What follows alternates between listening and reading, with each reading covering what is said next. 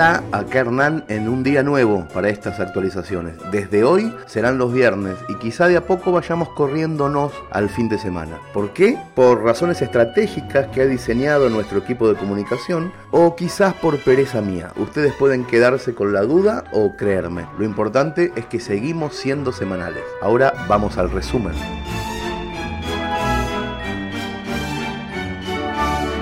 Empezamos con un pequeño ejemplo de giro en las tramas. Es una historia real, muy corta, que le ocurrió a la hermana de nuestro corrector, Nacho Merlo. A la chica le robaron la bicicleta después de romperle el candado. En medio de la angustia y de la ira por la desaparición del vehículo, ella intercambió audios con su hermano. Le pusimos de título a la nota Una bicicleta, dos Argentinas. Esta es la historia completa, narrada en mensajes de WhatsApp. Y atentos porque viene con una sorpresa al final del recorrido. Una historia muy chiquita que no me pasó a mí, le pasó a la hermana del corrector de Orsay, que vive en Banfield y que le afanaron la bicicleta y le dejó a Nacho estos audios que recopilé, incluso acorté un poquito. Boludo, no sabes lo que me pasó. Me afanaron la bici. Ayer me la olvidé en la estación de Banfield y me la afanaron. No sabes lo que feo, la sensación de ver que no estaba, el palito de luz sin la bicicleta. Yo siempre la dejo ahí que hay un negocio, ¿viste? Y nada, no estaba, se la habían afanado. Estoy re contra indignada porque no, no tengo lugar al error, a la equivocación. A ver, me olvidé, me sentía mal, me vine a casa, me olvidé la bicicleta vieja de hace 50 años, pero que son mis piernas que me llevan y me traen. Me la olvidé con un candado y con una cadena. Es, es mía, es mi bicicleta. No me puedo equivocar que me la robaron. Es una mierda, no podemos vivir así, se vive como el orto. No puede ser que no, no podés equivocarte, que siempre hay alguien ahí a la expectativa para hacerte daño. Todos me dicen, pero vos sos boluda, ¿cómo te vas a olvidar la bicicleta ahí? Si la regla del juego son estas, yo no quiero jugar más. Me replanteo todo. ¿Qué estoy haciendo acá si este lugar no me gusta? ¿Quiero que mi hijo crezca acá? Gaby me decía, no te hagas mala sangre, bueno, vamos a comprar otra bicicleta, ya va a aparecer otra, te compras otra. Encima tenía un candado. Era mía esa bici, era mía, era una verga, pero era mía. Nadie piensa en el otro, nadie piensa en el otro, en si yo necesitaba la bicicleta y para qué. O sea, realmente, nada, no te grabo más porque me pongo a llorar. Así estuvo un día entero son mensajes al hermano y mensajes a su mejor amiga. La bicicleta no era una bicicleta linda, pero era la bicicleta que al marido le había regalado su padre. O sea, una bicicleta que tenía más valor sentimental que otra cosa. Y al otro día temprano, y este es el audio que a mí me emocionó, aparece esta otra comunicación. Boludo, apareció la bici, no sabes la alegría que tengo. Porque más allá de la tristeza de lo material, yo estaba muy mal y muy triste por el gesto, por el hijo de puta que se tomó el trabajo de romper el candado para robarme la bicicleta. Me quería mudar del planeta, vivir en otro lado, donde las cosas sean más justas, donde se piense un poco más en el otro. Bueno, cuestión que recién me bajo en Banfield, tengo que venir a la psicóloga y como era temprano, había un tipo parado justo donde yo dejo la bici y le digo, ¿te puedo hacer una pregunta? ¿Vos? Ayer cuando cerraste el negocio, pues es un negocio en almacén, ¿no te acordás? Si había una bicicleta acá, me dice, ¿qué? ¿Es tuya la bicicleta? No, le digo, era. Y me dice, no, es. Me dice, ahora te voy a contar, quiero que me expliques qué te pasó que no viniste a buscar la bicicleta, porque estuvo toda la cuadra preocupada de que te había pasado algo porque no viniste a buscar la bicicleta. Entonces le conté que estaba resfriada, que me bajé escalada, que me tomé un Uber. Y me dice, no, no, no sabes, me dice, todo el barrio ahí, ¿qué pasó? No, porque hay una chica que siempre viene a buscar la bicicleta a, las 3 de la tarde y no vino, y qué raro que no vino un familiar, le debe haber pasado algo, y bla, bla, bla, bla, bla, bla. Cerraron el negocio pensando que yo le iba a buscar más tarde. Una y 20 de la mañana, un vecino de ahí se asoma por el balcón, ve la bicicleta y dice, no, pasó algo. Agarró, llamó al del almacén, el del almacén abrió el almacén con una moladora, me cortaron el candado y me la guardaron. Oh. Así que nada, todo eso que sentí, esa indignación de que está lleno de gente de mierda gratis, no, no, eh, estoy re emocionada porque me doy cuenta que está lleno de gente buena también. Ahora estoy acá bailando Day Tripper con mi hijo y nos estamos cagando de risa. No es Me gustaría poder filmártelo para que nos veas.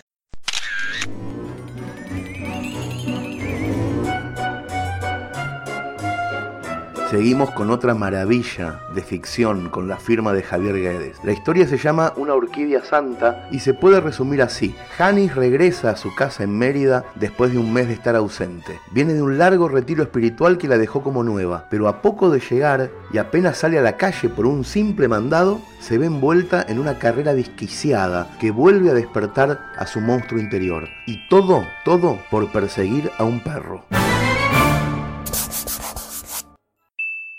Yanis había regresado de un vipassana en Medellín donde su amigo Horacio es cocinero.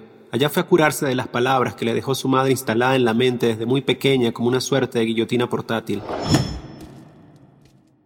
Además de reprogramar otros asuntos que siempre tienen el derecho de cambiar para no enmohecerse, como la espuma de la rabia en horas del mediodía o los sueños con tumbas abiertas. Cuando la mancha está dentro, siempre es más difícil alcanzarla.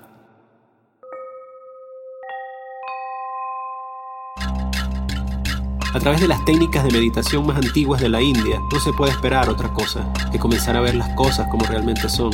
No valía la pena enturbiar las aguas para que los demás creyeran que eran profundas. Confiábamos en que después de eso conseguiría devolverle los alientos esenciales a la orquídea santa, porque yo no quería convertirme en un viejo verde antes de tiempo. Eso sería ir contra mis principios cromáticos, y soy daltónico desde que tengo 16 años. Ahora sí vamos a tener nuestro tercer hijo con muchas ganas, pensaba mientras me temblaba la mano derecha.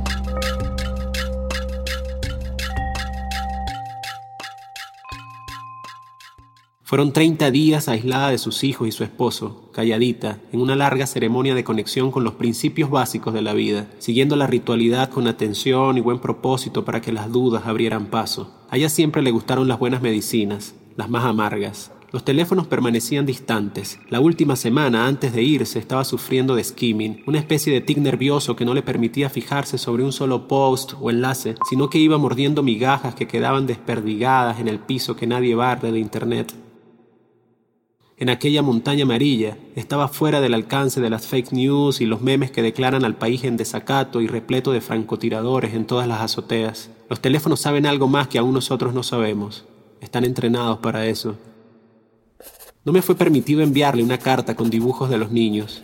Habían pintado una hermosa planta de uva playera en un campo desierto y cuatro farolitos adornados con peces que abrían y cerraban los ojos. Tampoco logré recordarle por las noches la crema para los hongos, el anticoagulante y la vitamina C de las mañanas. Nada, el retiro era hasta del mismo amor. Así es como funciona ese sistema.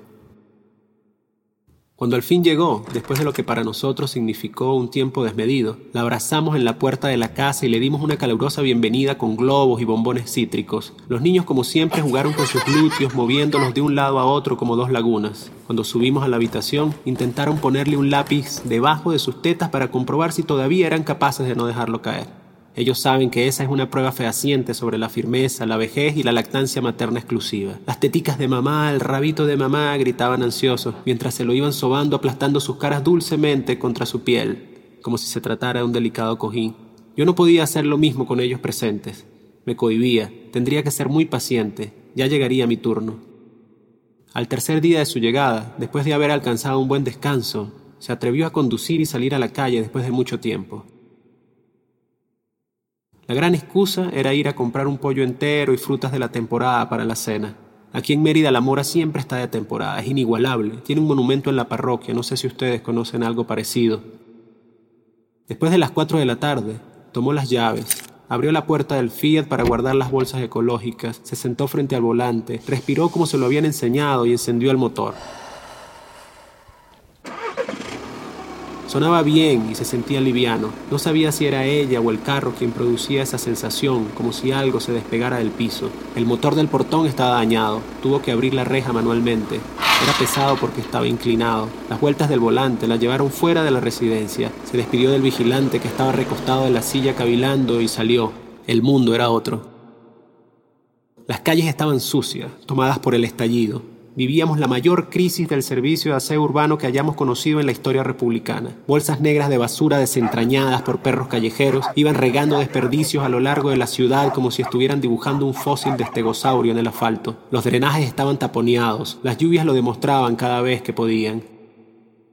Las personas intentan sanear su frente colocando adornitos y cauchos pintados con palmeras o flores amarillas, porque los avisos de no botar basura aquí con la imagen del cochinito ya no eran un mensaje eficiente. Hacía falta otra cosa, razón por la que un día a la basura le nacieron brotes de patas que le permitieron desplazarse de un lugar a otro, del frente de una comunidad organizada a una esquina baldía y sin doliente. La enfermedad no terminaba, solo cambiaba de sitio aquel síntoma pestoso.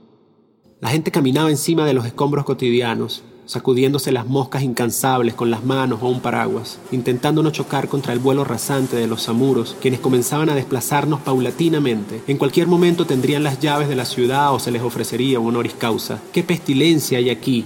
Me gustaría seguir callada, pensó, subió los vidrios y pasó sin tener que quejarse o maldecir como era la costumbre. Al momento se detuvo en el semáforo que está justo en la esquina de la estación de servicio de la hechicera. Acababa de cambiar a rojo. Apareció un anciano lleno de llagas en el rostro y un envase viejo de margarina pidiendo una limosna de comida, no de dinero. Eso ya no vale, decía. Janis no pudo colaborar esta vez. No traía nada consigo. Lo había dejado todo en el Vipassana.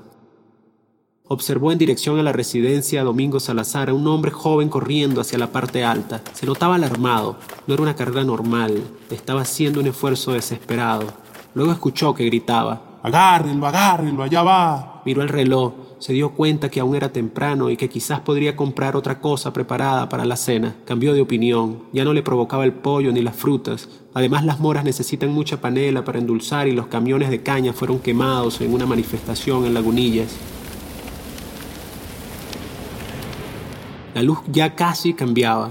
Entonces dio un giro violento del volante y cambió la dirección, buscando la manera de dar con el evento inesperado. Tuvo un ataque de misericordia que no pudo controlar, muy parecido a un infarto. Pensó, alguien tiene que ser bueno en este planeta, no todos somos bastardos malnacidos, coño. Apagó la radio, abrió el vidrio del copiloto e intentó ponerse al lado del hombre que continuaba corriendo a una velocidad promedio. Cuando estuvo cerca, le tocó corneta y sin detener el carro le gritó, ¡Ey, chamo, ven acá, montate! ¿Qué pasó? El hombre no creía que alguien pudiera ofrecerse para eso y se montó. Cuando cerró la puerta ella le preguntó, ¿te robaron? ¿Estás bien? ¿Cuántos eran? Vamos a llamar a la policía, ¿tú estás armado? No, señora, nada de eso. Yo estoy bien. Ando detrás del perro que se escapó. Mire allá, aquel pudel blanquito que se ve entre la parada de autobús y el terreno cercado. Sígalo. Aceleró como si se hubiera tratado de algo peor que un atraco a mano armada o un homicidio frustrado. El tema era ayudar como fuera posible. Estaba obligada a eso. Yanapanaki susurró. Los incas habían inventado esa palabra para definir ese acto de solidaridad, nobleza, empatía y ternura. ¿Y cómo no morir de ternura si era un poodle?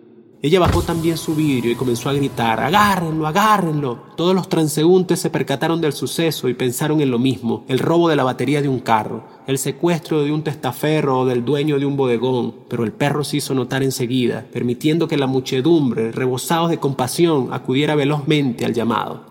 Muchos tuvieron la voluntad de colaborar corriendo detrás, pero el perro era ágil, más de lo que uno tiene el derecho de saber por puro razonamiento. Se detuvo frente a la ferretería del Parse, oteó varias pacas de cemento como si fueran oro en polvo, que lo eran. Luego entró al local husmeando todos los empaques. Logró zafarse de varias manos de los clientes que estaban pasando el punto de venta y continuó su camino sin dejar rastro. Los que vieron el episodio desde la parte alta de la calle intentaron cercarlo. Se trataba en su mayoría de los hombres que se encontraban trabajando en la carpintería de Luis de Lima, el actor, y en la tienda de cerámica. El can los burló a todos con movimientos imprevistos, muy difíciles de telegrafiar. Podría entenderse naturalmente que nos encontrábamos frente a un animal diferente, no catalogado quizás. ¿Qué se escondía debajo de esa bola de pelos? Nadie lo sabe anomalías de la fauna en la nueva era de Acuario. Ese perrito tenía lo suyo. No creo que tuviera que ver solo con un Poodle Toys. Otra fuerza lo entretenía. Los carros que venían en dirección a la panadería, viendo que la cadena humana no funcionaba, también se ofrecieron e intentaron trancarle el paso, haciendo maniobras como si una cámara los estuviera grabando. El perro se crecía, ligeramente saltaba entre las islas de basura y las aceras sin dejarse poner la mano encima. Podía durar más de 5 segundos en el aire en cada salto como Michael Jordan. Era un poder de levitación claro y sin trampas ópticas, el mismo que adquieren los fantasmas cuando deciden serlo. La cadenita del dueño le arrastraba todavía, produciendo un sonido extraño los sugestionaba a todos. Cuando los dejó atrás, el perro finalmente se metió en un monte muy denso, entre el puente y la urbanización donde vive Belkis Rojas, la antropóloga. Quizás ella sepa algo de ese tipo de espécimen. Eso por ahí está colmado de árboles muy viejos que conforman un bosque que nadie se atreve a cruzar, porque desde el río que lo atraviesa se han visto flotar partes humanas. Casualmente se encontraban haciendo prácticas de campo los muchachos de primeros auxilios y atención de emergencias del sector El Amparo, quienes al percatarse se pusieron en marcha, chapoteando entre las riberas del río para dar con el paradero del perro, arriesgando sus propias vidas. Los que se encontraban sobre las barandas del puente tenían la necesidad de saber más allá, pero para entonces el perro se había perdido de vista. Apenas lograba distinguirse el punto blanco en un movimiento intermitente en el verde inmenso. Se había introducido en el bosque primigenio donde alcanzaría algún propósito. Curiosamente al rato, una luz se levantó encima de ese pedazo de cielo y los dejó ciegos. Algo volvía a su lugar y la naturaleza lo sabía.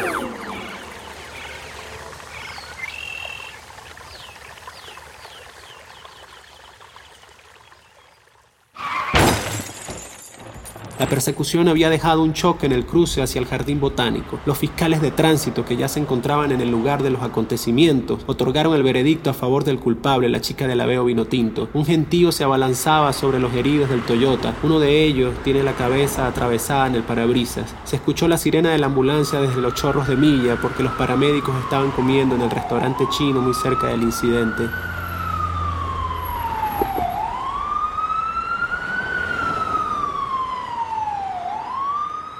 Yanis miró al cielo y se lamentó que iba a llover. Apretando el volante con las dos manos se frustraba. Ella quería sentirse útil, no podía soportar más las acciones intrascendentes como si su vida fuera una revista mojada. Tenía algunas lágrimas retenidas al borde del despeñadero. Abrazó al hombre y lo lamentó como si el animal hubiera muerto en el momento en que se adentró al bosque. Ella sabe lo que se siente perder un ser querido de esa manera. Después de todo, ¿cómo se llamaba el perro? le preguntó al hombre. No lo sé, señora, le contestó el hombre. El perro no era mío. Ah, ok, dijo ella. El hombre se bajó y fue agradecido al cerrar la puerta del Fiat con las dos manos. Se notaba que tenía una nevera pequeña en su casa. Yanis dio la vuelta y llegó a la casa un poco deshecha, convertida en una bolsa negra que había sido olvidada por los hombres del aseo urbano en medio del desierto de la ciudad. Se quitó su nombre y fue a buscarme al cuarto. Estaba decidida. Esa noche bajó un espíritu del siglo XVIII para poseerla. Tenía una voz de cueva. Antes de cenar, y de cualquier otro gesto familiar me consumí entero sobre sus brazos. La orquídea santa se abría como una baguette de ajonjolí y proyectaba sus perfumes sobre mi cuerpo. Nuestros gritos fueron tiernos pero ensordecedores, fugaces como la noche. Nos complacimos sin mirar atrás. Yo por mi parte no puse resistencia en ningún momento, ni dejé rastros de vida sobre la cama.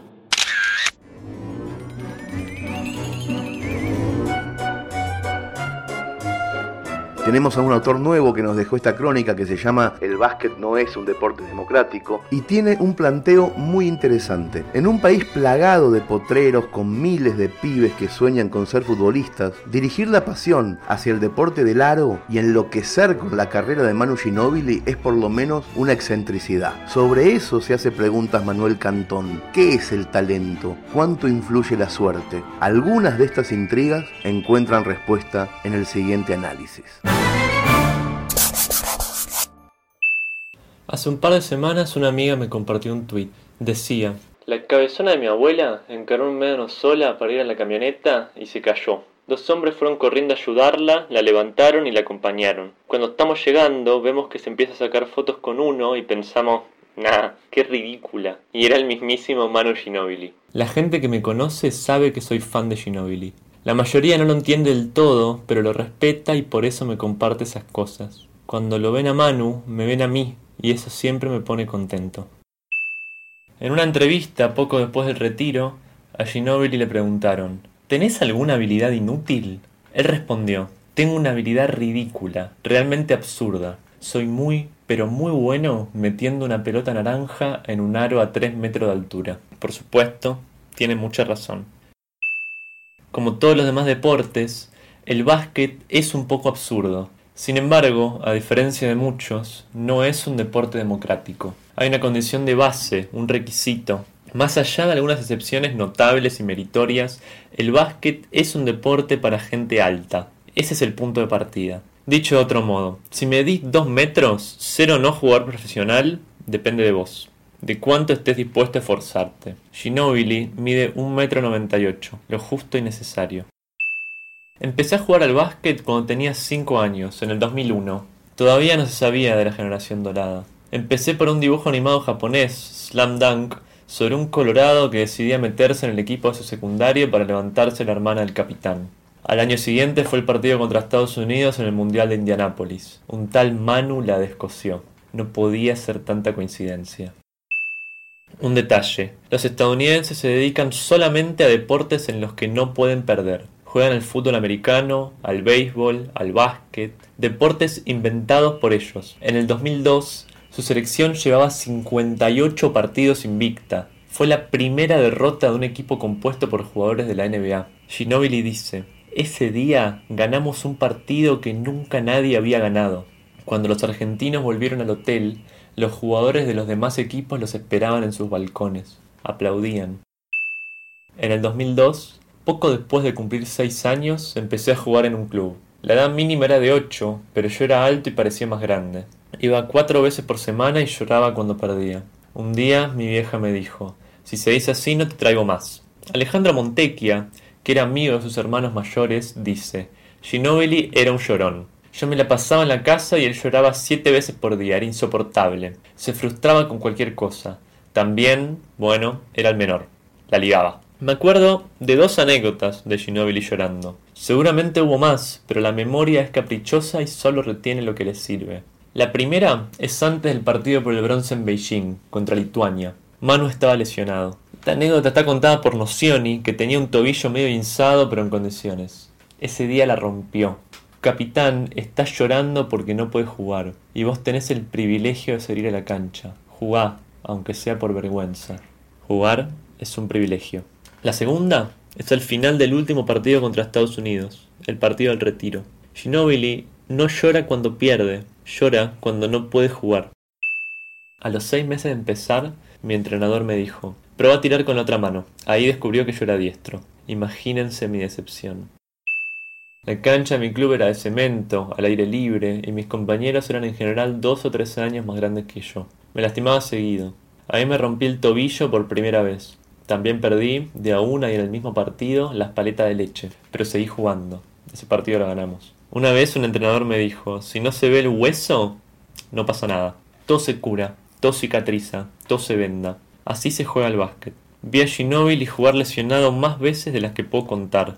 Algunos dicen que su físico endeble es el responsable de que no tuviera más minutos en los Spurs. Puede ser. Hay un tipo de hombre alto que es muy frágil, que está hecho de la misma materia que los demás pero alargada, menos densa. Ginobili es ese tipo de hombre, siempre demasiado delgado para la NBA. Pero jugaba. Mierda si jugaba.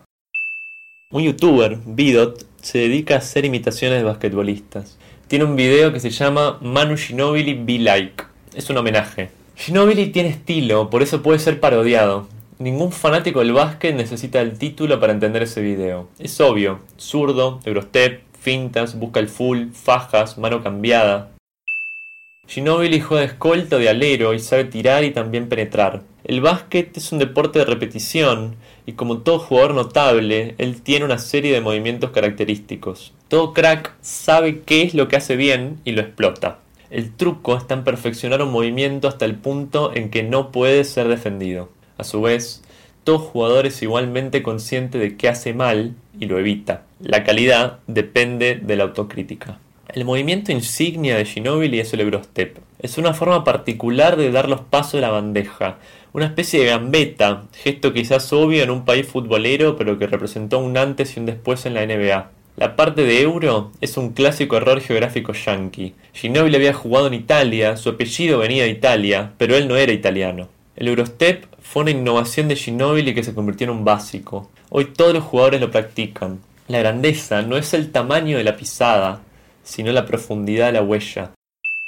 Hay un par de tópicos a la hora de hablar de Ginobili. Dicen que pegó el estirón tarde, que hace fuerza de voluntad, que hasta entonces se medía todos los días, Dicen que fue mejorando de a poco, de la Liga Nacional a la Segunda de Italia, a la Primera, a la NBA. Dicen que fue el mayor robo de la historia del draft y que cuando lo eligieron estaba durmiendo. Dicen que se peleaba con Popovich porque se salía del libreto, porque no se sometía a ese básquet conservador de juego interior y posesiones largas. Dicen que la palomita. La mayoría de esas historias no me interesan. No las vi. Son en todo caso la justificación de lo que ya conozco. Nacido en 1996, soy parte de la generación Ginobili. Mi vida y su carrera son estrictamente contemporáneos. Ginobili me vino hecho a medida. Un héroe es alguien en quien vemos las virtudes a las que aspiramos y los defectos que nos conocemos. Ginobili es de los mejores pasadores que tuvo la NBA. Por lo menos es el mejor que vi jugando de escolta, una posición asociada a anotadores implacables como Michael Jordan o Kobe Bryant. Y es así porque toma riesgos, porque va contra el manual y pasa saltando, o tira la pelota al hueco en vez del cuerpo del compañero. Ginobili juega sin miedo. No tiene miedo a lastimarse, no tiene miedo a perder la pelota. Juega así porque no podría jugar de otra manera. Una vez lo vi. Estaba dirigiendo un evento benéfico en el Sheraton de Puerto Madero. Yo no tenía nada que hacer ahí, pero mi viejo consiguió colarme usando su tarjeta de prensa. Lo vi. Alto, pero no tanto. No era imposible llegar a esa altura. Delgado. Llevé un marcador para que me diera su autógrafo. Cuando se lo ofrecí, él dijo, no gracias, ya tengo. No podía creer que me estuviera hablando. Me firmó una remera y una pelota. Durante meses dormí abrazado a esa pelota. Argentina ganó la medalla de oro en el 2004. En ese momento yo todavía no era consciente del mérito que eso significaba. Para mí era natural, era lo que siempre había visto, no sé qué coincidencia provocó el surgimiento de todos esos cracks, una misma generación de jugadores que además, otra coincidencia, jugaban todos en posiciones distintas. Una especie de milagro. Los integrantes de esa generación son varios. Pepe Sánchez, Volkowski, Prigioni, Ginóbili, Cola, Nocioni, Delfino, Oberto, German, Montecchia. Hay más. Todos estos grandotes que cuando veían una pelota por el piso se tiraban de cabeza. Argentina jugó contra Serbia y Montenegro, la revancha del Mundial 2002. Ginóbili metió un punto imposible. Después fueron las semis contra Estados Unidos y la final contra Italia. Una generación espontánea, salida de un repollo. Nunca habíamos tenido un equipo, ahora lo teníamos. En el 2006 pasé a jugar a un club federado, el Jarro Gati Chávez. Me enamoré de su cancha de parqué. Nunca había jugado sobre parqué. Los partidos eran los sábados a la mañana, pero yo estaba encantado. Empecé a jugar bien. Era alto y entrenaba mucho. Tenía un aro en el patio de mi casa, puesto a la altura de Premini, 2.65. Mi viejo casi se mató para ponerlo. Ahí practicaba, tiraba tiros libres. Una vez había visto en un partido de los Spurs que Ginobili tenía una efectividad del 86% en tiros libres. Así que tiraba hasta hacer 10 de 10. Podía estar horas. Todavía me acuerdo de la frustración y también del nerviosismo de los últimos dos tiros. Terminar era la gloria. Argentina es un país dominado por el fútbol. El básquet es una excentricidad, un capricho de la historia. No le encontré la gracia al fútbol hasta los 13 años, cuando empecé a ver su valor social. Ahí aprendí. Creo que parte de su popularidad viene de que no se necesita nada para jugarlo. Una botella alcanza. Es un deporte despojado. Sin embargo, me parece que su magia está en que no siempre gana el mejor equipo. Que Chacarita le puede ganar al Bayern Múnich, que David le puede ganar a Goliat. Es una en un millón, pero puede pasar. En ese contexto, a veces sorprende el discurso ganador de la generación dorada. Lo importante es ganar, dicen. Sorprende porque es el tipo de frase que acá en Argentina se asocia al bilardismo, al credo que predica ganar como sea. Por supuesto, el éxito es parte importante de su mística. Pero ocurre que en el básquet solo hay una forma de ganar, jugando mejor. La suerte influye en los partidos parejos. La suerte da empujones, como es en ese tiro de Ginóbili contra Serie de Montenegro pero primero hay que ponerse 81-82 y eso se hace jugando. Hace poco mi viejo se acordó de un secreto. Dijo, cuando vos tenías 9, 10 años, yo le escribí a Ginobili. No sé si a través del blog o de la cuenta de Twitter o quizá por algún contacto en la nación, pero le escribí. Quería agradecerle por el ejemplo que sin saber era para mi hijo. En Estados Unidos, Ginobili se convirtió en algo así como un jugador de culto uno de esos gustos que sirven como declaración estética. Decir que te gustan LeBron James o Michael Jordan no sirve para nada, es obvio. Son los mejores, jugadores canónicos que nadie discute. Con ellos, la identidad se construye a partir del rechazo. El hater se define por oposición al canon. Ginobili es un jugador marginal, extranjero y por tanto exótico, no fue un abonado al All-Star, no ganó el MVP, incluso fue suplente gran parte de su carrera. Pero decir que te gusta Ginobili significa algo, significa que te gustan los jugadores que se salen del libreto, que te gusta la pasión y la entrega, que el equipo está antes que el lucimiento individual. ¿Qué ocurre? Ginobili juega al básquet como jugaría un fanático. Una vez estuve en Bahía Blanca con mi familia. Paramos camino a Puerto Madryn y fuimos a ver la cancha de Bahiense. A la salida, mi viejo le preguntó a unos chicos dónde vivía Ginobili. A dos cuadras del club. Qué privilegio. El viejo estaba, lo saludamos. Habló conmigo, aunque no tuve nada que decir. Me regaló un póster. Esa fue mi expedición a Tierra Santa. Los Spurs salieron campeones en el 2003, el 2005, el 2007 y el 2014. También llegaron a la final de conferencia en el 2006, Pero cuando podrían haber cerrado los playoffs en el séptimo partido, Ginóbili hizo un full inexplicable contra Novitsky y permitió la largue, que perdieron. No creo que se olvide nunca de ese partido. Hace falta un equipo para ganar un torneo y un hombre para perderlo. Hay un elogio común entre los jugadores de la NBA. He's a competitor, dicen. En un deporte de grandes números, la presión aparece como anomalía estadística, para bien o para mal. Un competidor es quien mejora en los momentos difíciles. Cuando la pelota quema, el mundo se divide entre quienes la piden y quienes la sueltan. Dicen que Ginobili no salió de su casa por una semana. Sus compañeros estaban asustados. Salió. Al año siguiente ganaron el torneo. En el partido 4 de las finales, para definir la serie, hizo 27 puntos. Pidió la pelota. Típicamente, en un banco de suplentes de básquet hay menos asientos que jugadores. No hacen falta porque cuando hay tiempo muerto, los suplentes se levantan y dejan el lugar a los que están jugando. Esta es una regla no escrita. Ginobili fue suplente gran parte de su carrera. El sexto hombre, el cambio de calidad que permite la rotación. Podría haber sido titular en casi cualquier otro equipo, pero en el estilo de los Spurs no había lugar para 35 minutos de mano y su vértigo. Pero se quedó. El equipo lo necesitaba así. Algunos dicen que Ginóbili es el mejor deportista de la historia argentina, y era suplente, y lo mejor de todo es que puede que tengan razón. Ettore Messina dirigió a Ginóbili en el Bolonia como entrenador y en los Spurs como asistente. Dice, es un jugador que les gusta a los fanáticos del básquet. Muchas veces fuimos a otras canchas a jugar de visitante al Madison Square Garden, por ejemplo, y en medio del partido contra los Knicks se empezaba a escuchar un canto. Era la hinchada del otro equipo, en medio del partido. Manu, Manu. Solo en el deporte y en el arte se habla de talento, una predisposición natural para una tarea cultural. Se habla de los dotados. Pueden ser tanto Maradona como Borges o Spinetta. Gente tan heterogénea entra toda en esa misma bolsa. Hay algo que tengo claro. Manu Ginóbili es el mejor basquetbolista argentino que vi, pero no es un talentoso, porque el talento es algo dado, por Dios o la naturaleza, alguien. Es providencialismo, y el único talento que se me ocurre para el básquet es el físico, esa dotación genética, medir dos metros, que es más bien el punto de partida. LeBron James es el mejor jugador de básquet del mundo y quizá de historia. Si hay alguien que merece ser llamado talentoso, es él. Inmenso, rápido, fuerte, hábil. LeBron tiene un lema. In Northeast Ohio, nothing is given, everything is earned. Lo mismo puede decirse para el básquet. En el 2009, Fabricio Oberto tuvo que hacerse una operación de corazón. Cuando tuvo que elegir quién lo acompañaría a la consulta médica, eligió Ginobili. Oberto pensó, es el que mejor se va a preparar. Eso es un compañero. Eso es un capitán. Finalmente, en el 2010, dejé de jugar. No ocurrió por una sola razón. Había encadenado una fisura de tobillo, la segunda y una de cúbito, y nunca había retomado el nivel. El club quedaba lejos de mi secundario y no podía ir a entrenar todos los días. Jugaba de ala pivot, pero mis rivales ya me pasaban por 10 centímetros y 25 kilos, los problemas del estirón temprano. Ninguno de mis amigos hacía actividades extracurriculares y yo sentía que me estaba perdiendo algo. Dejé, pero Ginobili siguió. Por algunos años corté todo contacto con el básquet. Era muy doloroso, me parecía una culpa, soñaba que jugaba y perdía. Hace poco, mi hermano menor empezó a hacerme preguntas. Hice memoria. Ginobili todavía estaba ahí. Volví a jugar, me volví a romper.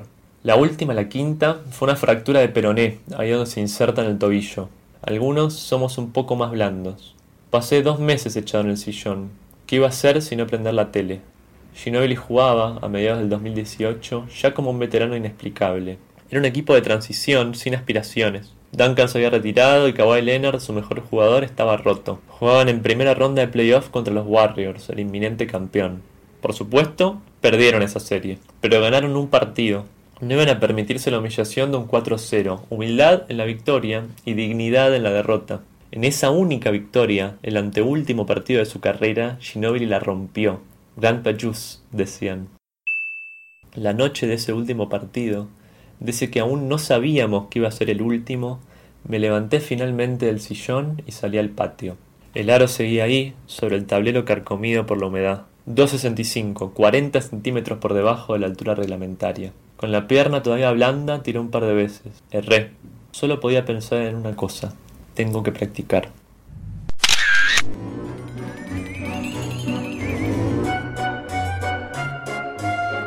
Atentos a este relato de Han Morel, otro autor nuevo que encontramos en la revista Orsay. Trama. Un chico conoce a una chica que perdió su pierna en un accidente de tren. Se hacen amigos, una noche de borrachera el chico siente piedad por la chica o algo parecido a la piedad y la besa. Los dos se desnudan y es acá, en la frontera exacta entre la amistad y el deseo, donde empieza la verdadera historia. Un cuento de sexo, tragedia y lujuria que se llama La chica de la pierna ortopédica, una historia de amor. Y estamos encantados de que lo escuchen.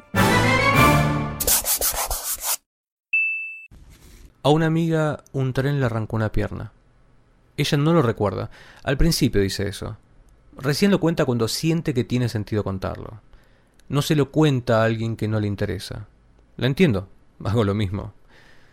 Tendría 18 años cuando quiso cruzar un paso a nivel, y a mitad de camino se demoró. Dice no saber por qué.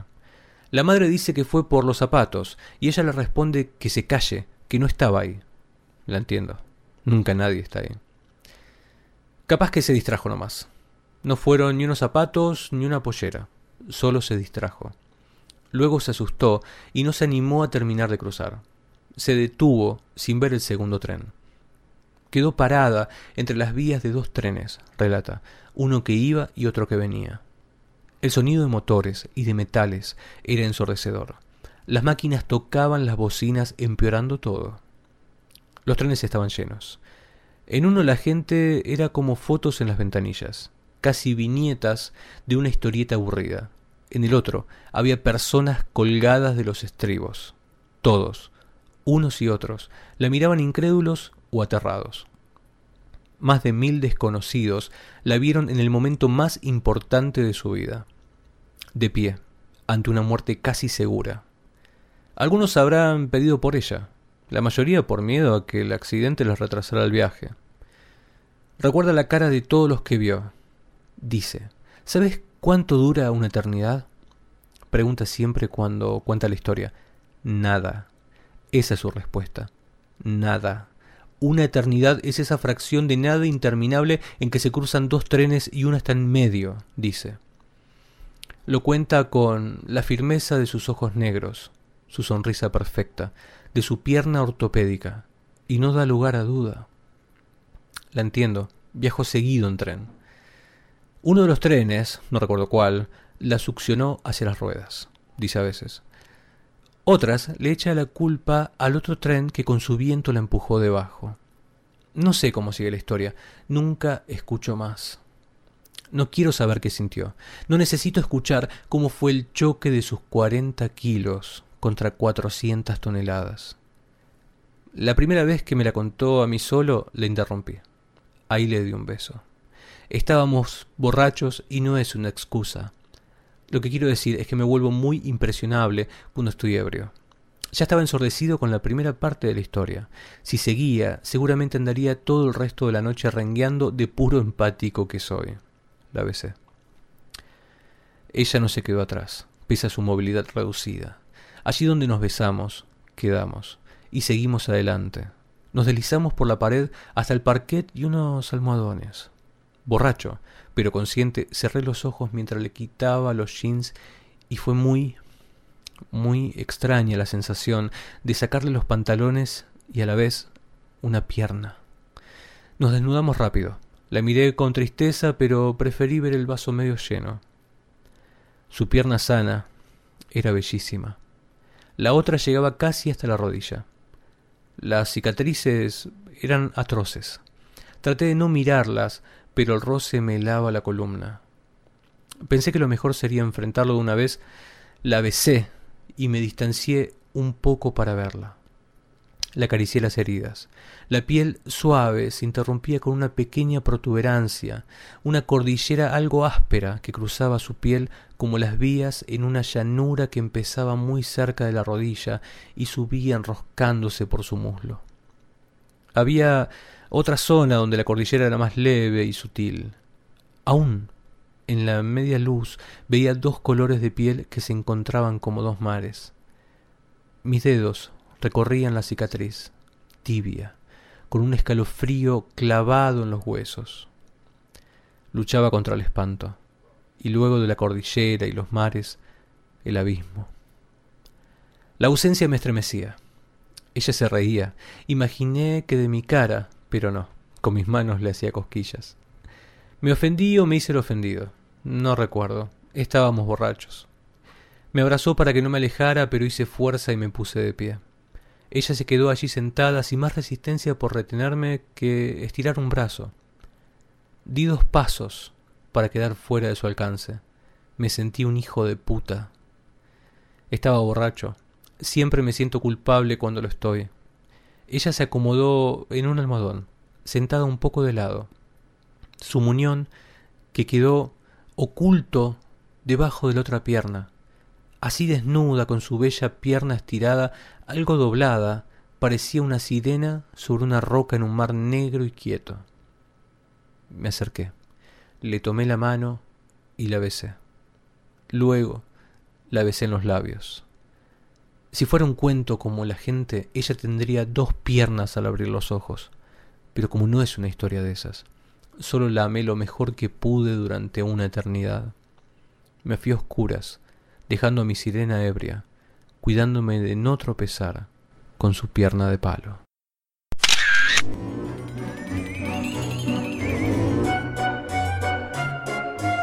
Y cerramos con una crónica que subimos hace un tiempo a la revista, pero nunca incorporamos al podcast. Josefina Licitra es la editora estrella de la revista Orsay y comparte con nosotros esta crónica introspectiva que se llama La construcción de la serenidad no acepta cachorros. Como todo el mundo sabe, en las historias de Hollywood donde hay una madre, un hijo y un perrito, el amor y la felicidad están garantizados. Pero si la madre es Josefina, la regla nunca se cumple. El año pasado le regalé un perro a Joaquín. Lo veía nervioso, gastado, esforzándose por entrar al Nacional Buenos Aires. Ya escribiré sobre ese ingreso. Y pensé que una mascota podía humanizar un mundo cotidiano que se había vuelto abrumador. Además, Joa quería un perro. Lo venía pidiendo desde hacía años y yo me negaba porque no quería más responsabilidades. Pero ahora, con mi hijo grande y capaz de hacerse cargo, la del perro era una decisión posible. La tomé. Durante meses pensamos el tipo de animal, Ale me decía que sacara alguno de la calle, pero mi respuesta se centraba en la condición previsible de una raza. Yo no quería que ladrara, que fuera agresivo o que largara olor. Por eso pensé que un labrador, que solo soltaba pelo y era, según nos habían dicho, algo inquieto los primeros meses, era el tipo de animal que podía estar con nosotros. Contacté un criadero y compré uno negro al que le pusimos nombre desde antes de que fuera dado a luz, Toto. La mañana que llegó, Joaquín estaba dando examen. No le dije que ese era el día de para no distraerlo, pero me organicé para buscar al cachorro y tenerlo en casa cuando Joaco llegara. El encuentro fue en una plaza. El criadero estaba en Valentina Alcina y acordamos ese punto intermedio en un día de tormenta en el que era difícil mantenerse a resguardo. Toto estaba envuelto en una manta. Era mínimo, temblaba, tenía un grado de fragilidad que me dio espanto. Lo besé, lo acaricié. Al comienzo hace mucho pis y mucha caca, dijo el hombre. Apenas lo escuché. Toto durmió en el auto y en el sillón del living. Así lo vio Joaquín cuando llegó a casa. No olvido la cara de mi hijo al encontrarse con él. Era un encandilamiento construido sobre una conciencia de fragilidad. Lo amaba porque era débil, bello. Lo miraba con temor a deshacerlo con la vista. Le saqué una foto. Se la mandé a Ale. El amor entre el hombre y el perro es un derecho de género, respondió. Ale tiene a Kurt, un border collie mezcla con callejero que es el animal más lindo, humano y leal que vi alguna vez. Mi hijo acarició a su perro. Toto abrió los ojos. Y ahí es cuando esta historia cambia por completo. Apenas Toto vio a Joaquín entró en un raíz de vitalidad que no estaba en los planes de nadie. El perrito era un torbellino, jugaba, corría, mordisqueaba cables y meaba y cagaba por todas partes todo el tiempo. No había un minuto en el que no hiciera una de estas cinco cosas. Al principio nos reímos y fuimos tras él. Desenchufamos los artefactos que tenían las tomas al nivel del suelo y nos dedicamos a limpiar restos de pis y caca sin parar. Y cuando digo sin parar quiero decir lo que dije. Así pasó la primera, la segunda y la tercera hora. A la cuarta empezamos a sentir preocupación y cansancio. Durante los primeros tres meses, Toto no podría salir a pasear, no podría estar con otros animales y no podría siquiera ir al jardín de casa. El perrito era una bola de fragilidad biológica y cualquier interacción podía matarlo. Nosotros éramos su mundo y ese no es un peso fácil de entender hasta que ocurre y fácil de sobrellevar. Miré hacia adelante y sentí pánico. Me pregunté cómo haría para trabajar, para salir a la calle, cómo haría Joaquín para estudiar. El resto del día fue raro. Con mi hijo dejamos de hablar. Pasamos el tiempo corriendo detrás del perro de un modo sombrío. A la noche nos acostamos en silencio. Joaquín estaba extenuado. Los sábados madrugaba para ir a Buenos Aires y después era costumbre que tomara una siesta. No había sido posible. Tampoco pudo dormir a la noche porque el perro meó y cagó en su colchón un par de veces. A la mañana siguiente Joaquín me despertó con Toto en los brazos. Lo vi doblegado, oscuro, sumido en un desconcierto que no me perdono. Toto me lengüeteó con torpeza. Miré a mi hijo. ¿Y? pregunté. Pisé caca descalzo, dijo. No había humor en su frase. Entonces me animé a hablar. Joa, ¿qué querés que hagamos? Mi hijo tenía una pelota en la garganta, no hablaba. No vamos a poder vivir así, seguí. Joaquín negó con la cabeza y entonces abrió una compuerta propia y se largó a llorar con bronca y culpa, con la frustración con que se llora un amor que se fue al mazo. Lo abracé. No lo aguanto más, dijo Joaco. Le respondí que podíamos buscarle otra casa, que la plata no importaba, que lo único importante era nuestra salud mental. Le dije también que lo pensara unas horas y eso hizo. Pasó la mañana con el perro, lo asistió, lo tuvo dormido en su falda y lo vi mirarlo como se mira algo que nunca fue. ¿Y? le pregunté a mediodía. No puedo, contestó. Entonces subí un mensaje a las redes sociales explicando la situación, pidiendo que nadie levantara el dedo y me catequizara sobre los derechos de los animales y todos sus etcéteras, y avisando que tenía un cachorro y lo ofrecía gratis a alguien que pudiera darle eso que nosotros no podíamos, una familia tipo. Cuatro personas que estén detrás, que repartan las responsabilidades, que no dejen sola la casa, que no sean como yo, que pasó media semana en lo de Ale, que no sean como Joaco, que va y viene entre las casas de sus padres separados. Ese mismo día el perro se fue con un matrimonio de periodistas amigos, con hijos, que habían tenido un labrador que murió de viejo y que vivían en una casa a 15 cuadras de la mía. ¿Vamos a poder visitarlo? preguntó Joaquín. Claro que sí, respondieron ellos. Mi hijo respiró aliviado. Nunca más lo quiso ver.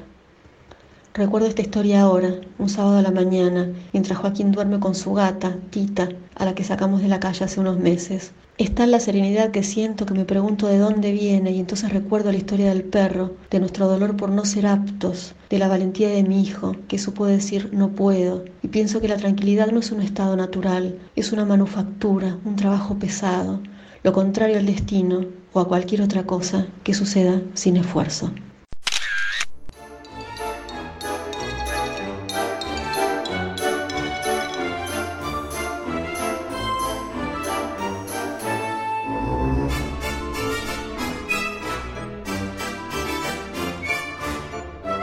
Bienvenidos a Orsay, amigos y amigas.